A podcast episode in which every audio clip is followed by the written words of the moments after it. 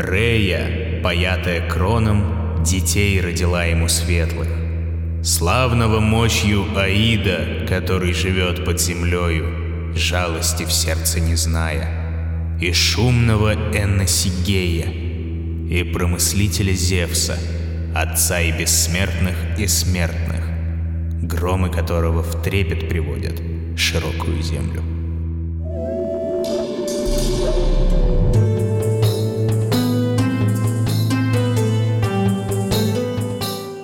Всем доброго! Приветствую вас в подкасте «Мифы» от студии Терминвокс. Я Дмитрий Лебедев, собиратель легенд и преданий. В этом подкасте мы с вами узнаем, во что верили люди в древности и во что некоторые верят до сих пор. Каждый сезон будет посвящен разным народам и культурам. Сейчас же мы говорим о преданиях эллинов, о богах Олимпа, о мифах и легендах Древней Греции. Мифы.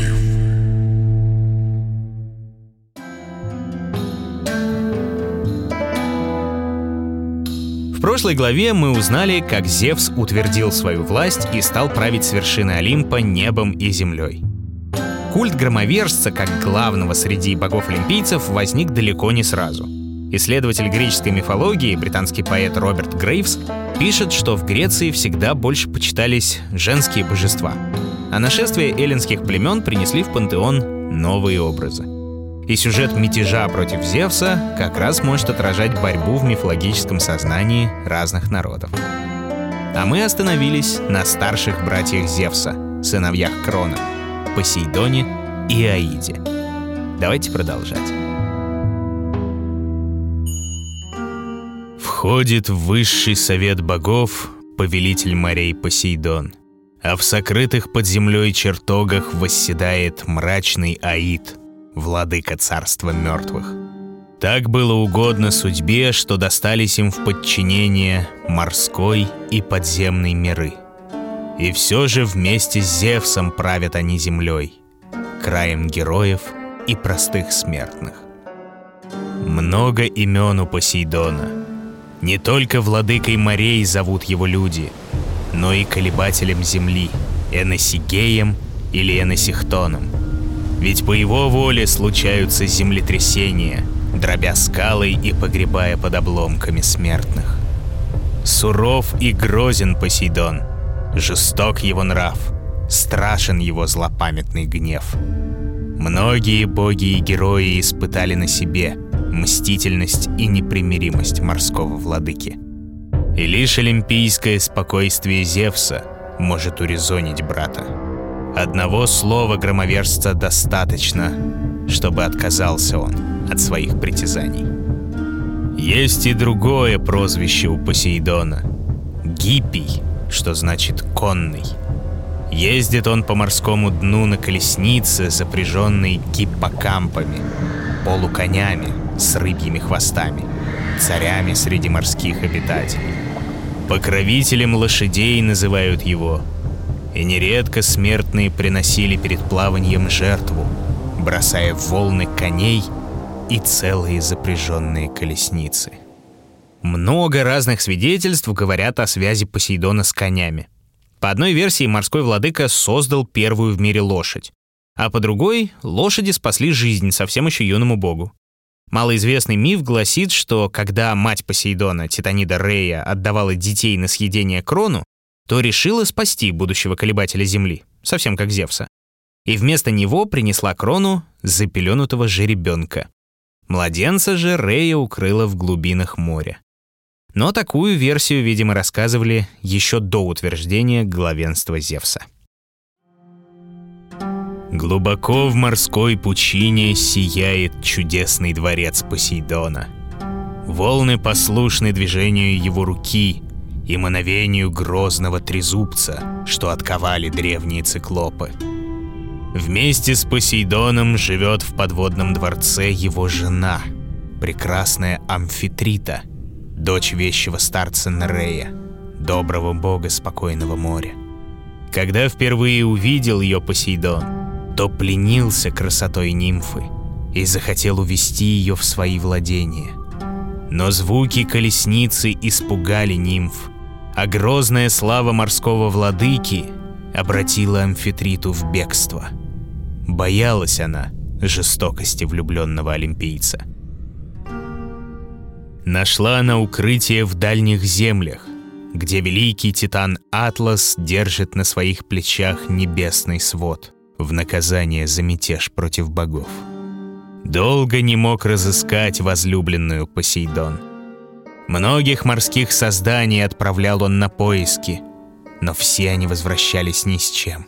И лишь дельфин смог обнаружить, где скрывается амфитрита. Не только эти добрые вести принес владыке морской зверь. Встретив дочь Нерея, дельфин так умело повел речь, что согласилась прекрасная нимфа выйти за Посейдона. За это колебатель земли вознес дельфина на небеса и поместил его среди созвездий. С тех пор поселилась Амфитрита в подводном дворце. Подарила она мужу сына Тритона. Он насылает жестокие бури. Для того достаточно ему затрубить в морскую раковину. С ними же во дворце обитают и сестры Амфитриты, и сам ее отец Нерей. А дочери его, 50 прекрасных нереид, проводят дни в веселом танце на берегу и среди волн. Счастлив тот мореход, к кому благосклонны нереиды, и плавание его будет удачно и спокойно. Много божеств окружает великого брата Зевса Посейдона. Среди них вещий морской старец Нерей. Чужды старцу ложь и обман. Ведает он сокровенные тайны грядущего и лишь правду открывает богам и смертным. Другой из свиты Посейдона — старец Протей. Как и Нерею, дарована ему судьбой сила знать будущее. Но не так охотно делится он видениями с просящими. Лишь если застать его врасплох и пленить, сможет он открыть тайны грядущего. Но не так это просто. Хоть и стар Протей, слабый и дряхлый обликом — Способен он по желанию обращаться в разных зверей и чудовищ. И лишь великому герою под силу совладать с ним. Могуч Посейдон, но есть в его царстве и тот, кто сравним по почету и славе с самим Зевсом. Седой океан, титан из потомства Урана и Геи. Задолго до олимпийцев правил он всеми водами — и когда победили боги титанов, ушел на покой. Далеко на границах мира его жилище. Не трогают его сердце земные беды. И все же благодарны и боги, и смертные океану. Три тысячи сыновей и три тысячи дочерей его, речных божеств и океанит, обитают в источниках и ручьях по всей земле, даруя радость и благоденствие людям – питая все сущее, живящей влагой. Но не все воды этого мира жизнетворны. Глубоко под землей протекает священная река, леденящая Стикс. Катят свои волны Кацит и Ахеронт и дарит забвение тихий поток Леты. Имя этой реки упоминают, когда говорят о том, что навсегда забыто — канула в лету. Омывают четыре мрачных потока царство печали и ужасов, мрачный Аид. Наречено оно именем своего повелителя, сурового и молчаливого брата Зевса. Никогда не проникают под землю лучи солнца, не знает обитель радости и счастливого смеха. Царят здесь печаль и тоска по земной жизни и лишь бесплотные тени умерших населяют Аид, наполняя чертоги едва уловимым стоном и шепотом, подобным шелесту увядшей листвы. Встретившие гибель в великом сражении или принявшие смерть в собственной постели, прожившие сотню лет или считанные мгновения, все оказываются здесь по велению всесильных Мойр — Последний же, кто приходит к смертным в мире живых, крылатый Танатос. Зловещее порождение ночной темноты Нюкты и мрака Эреба. Слетает он к каждому, чей земной срок подошел к концу. И, отрезая мечом прядь волос, обрывает жизнь. Ненавистен богам Танатос. Не принимает он даров от людей. Мрачный и грязный хорон, клочковатой седой бородою все лицо обросло, лишь глаза горят неподвижно. Плащ на плечах завязан узлом и висит безобразно. Гонит он лодку шестом и правит сам парусами — Мертвых на утлом челне через темный поток перевозит. Бог уже стар, но хранит он и в старости бодрую силу. Острый взгляд Харона высматривает в толпе мертвых душ лишь тех, чьи кости нашли покой в могиле, и кого проводили в последний путь друзья или родные. Ведь провоз в царство мертвых — требует навлона. Так греки называли любую плату за поездку по воде. Поэтому при погребении покойнику под язык закладывали монету – абол. Только за плату перевезет лодочник душу из мира живых в мир мертвых. И никого не заберет с собой в обратный путь, к солнцу и жизни. Когда пристает лодка Харона к вратам Аида – встречает мертвецов грозный страж. Трехглавый адский пес Цербер, порождение Тифона и Ехидны. Оглушительное рычание его сотрясает землю. Пенистая слюна капает из трех пастей. С шипением ползают по шее чудовища змеи. Никто из обитателей мрачного Аида не покинет его стен. Никого не выпустит Цербер а за вратами, в глубине подземных чертогов, восседает на золотом троне сам Аид. Рядом с ним судьи царства мертвых, полубоги Эак, Радамант и Минос. Знают они о земной жизни каждого и справедливую кару присуждают тем, кто шел на преступление. И те, кто был зол и нечестив, попадают в руки неумолимых Эриней — богинь мщения. Ни минуты покоя не дают они преступнику, терзая его муками совести, преследуя ударами бича и укусами змей. Рядом с Танатосом роятся жестокие керы, кровожадные демоны, что порхают над полями битвы. Наслаждение приносят им вид сраженных воинов, и к одному за другим припадают они алыми губами, жадно пьют горячую кровь из ран и зубами вырывают души из тел. И здесь же, близ Танатоса, восседает его брат-близнец, прекрасный и юный Гипнос, повелитель сна. Так же могучи его крылья, как и у зловещего бога смерти. Но если парящий Танатос обдает смертного лишь могильным холодом, то полет Гипноса не тревожит людей головки сонного мака в его руках и сладкий снотворный напиток в роге. Чудесным жезлом касается гипноз глаз смертного, и погружается он в глубокий сон. Даже великие олимпийцы не могут противиться воле брата смерти. Сам Зевс-громовержец смыкает грозные очи по воле гипноса а свиту прекрасного бога составляют владыки сновидений. Одни несут вещи и сны, и сны полные сладкой радости. Другие насылают мучительные кошмары.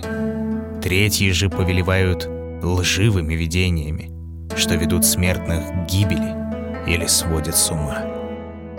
Не ведают счастья обитатели царства мертвых — Страх и стенание навеки поселились в этих стенах. Во тьме Аида бродит Эмпуса, ужасное привидение, способное менять обличье. Может оно принять вид ослицы, коровы или собаки, а опаснее всего оно в облике прекрасной девы. подстерегает им пуса одиноких путников и заманивает в глухие места, чтобы пожрать еще трепещущие тела и выпить всю кровь. Тогда обретает она свой истинный вид — призрака со слиными ногами, одна из которых медная. Еще бродит в чертогах Аида чудовищная ламия. Разные говорят о ней мифы. Считалось, что была она возлюбленной Зевса. Но когда узнала об этом ревнивица Гера, то обратила несчастную ламию в змею и лишила ее сладостной возможности закрывать веки. Потому приходится несчастной вынимать глаза из глазниц, чтобы наконец-то заснуть. Другой же миф говорит, что Гера не только обратила ее красоту в безобразие, но и лишила ее разума. Не помня себя, Ламия убила собственных детей.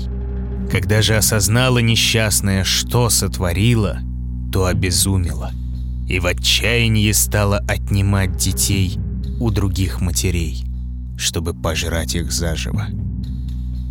Над всеми чудовищами и призрачными обитателями царства мертвых безраздельно властвует великая Геката.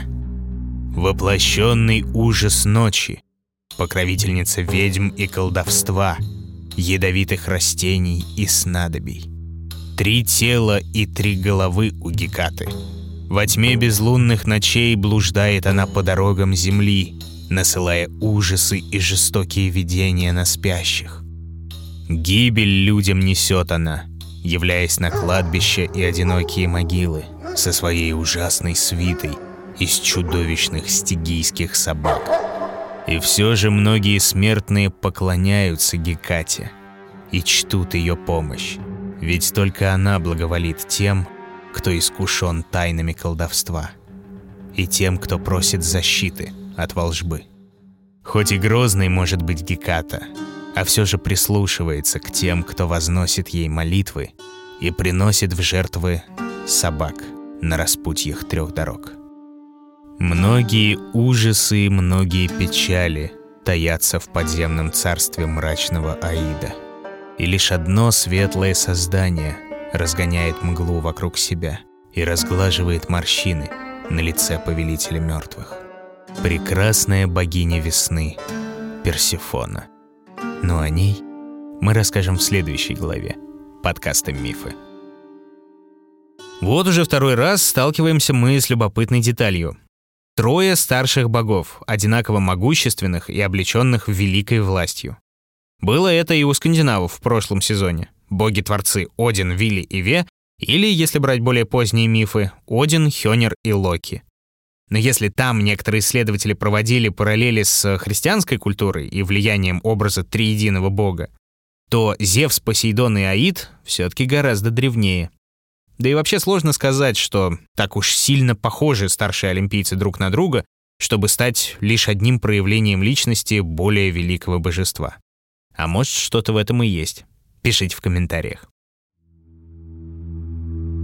Второй сезон подкаста «Мифы» выходит эксклюзивно в ВК-музыке. А теперь доступен и на всех подкаст-площадках. Следить за новостями проекта и первыми услышать свежие главы можно в мобильном приложении и в официальном сообществе подкаста «Мифы» ВКонтакте. Переходите по ссылкам в описании и заходите на страницы подкаст-студии Терминвокс. Ставьте оценки, рекомендуйте друзьям, оставляйте отзывы и, как говорят греки, «игия кефтихия», то есть здоровья и счастья.